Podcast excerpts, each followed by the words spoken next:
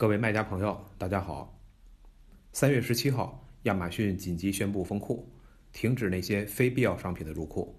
但是四月五号已经过去将近十天了，目前大部分卖家反映还是只能发部分商品，而且通常只有老的 listing 才可以发货，而新的 listing 还没有办法创建。根据我们之前的了解，目前亚马逊上热销的仍然还是官方钦定的六大类产品。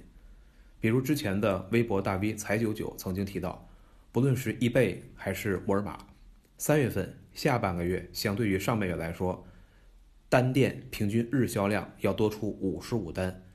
他们的经营类目主要有儿童消耗品、小件家居、运动器材等等。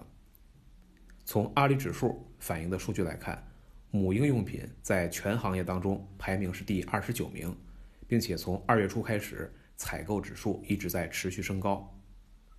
我们用欧路选品工具找了其中几个卖的还不错的 ASIN 和大家分享一下。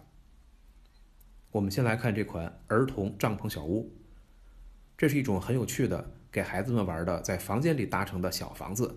二月初 BSR 排名最低的时候呢，在一级排名里边只有两万九千多，但近期到了四月份最高的时候，已经冲到一万一千七百了。最近是在一万两千到一万六千之间徘徊，月销量。超过二百五十件，每天大概能卖出八到十件。目前是有三位卖家，重量是四磅，差不多就是一点八公斤吧，属于亚马逊自营的产品，定定价在三十四块九毛九美元。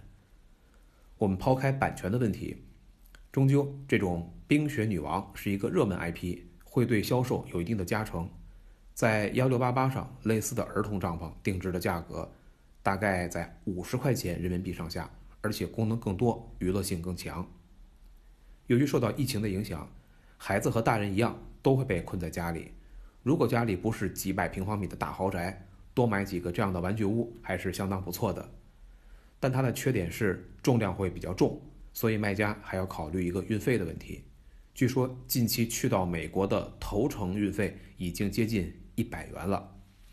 所以各位在参考了这件商品之后，要三思而后行啊。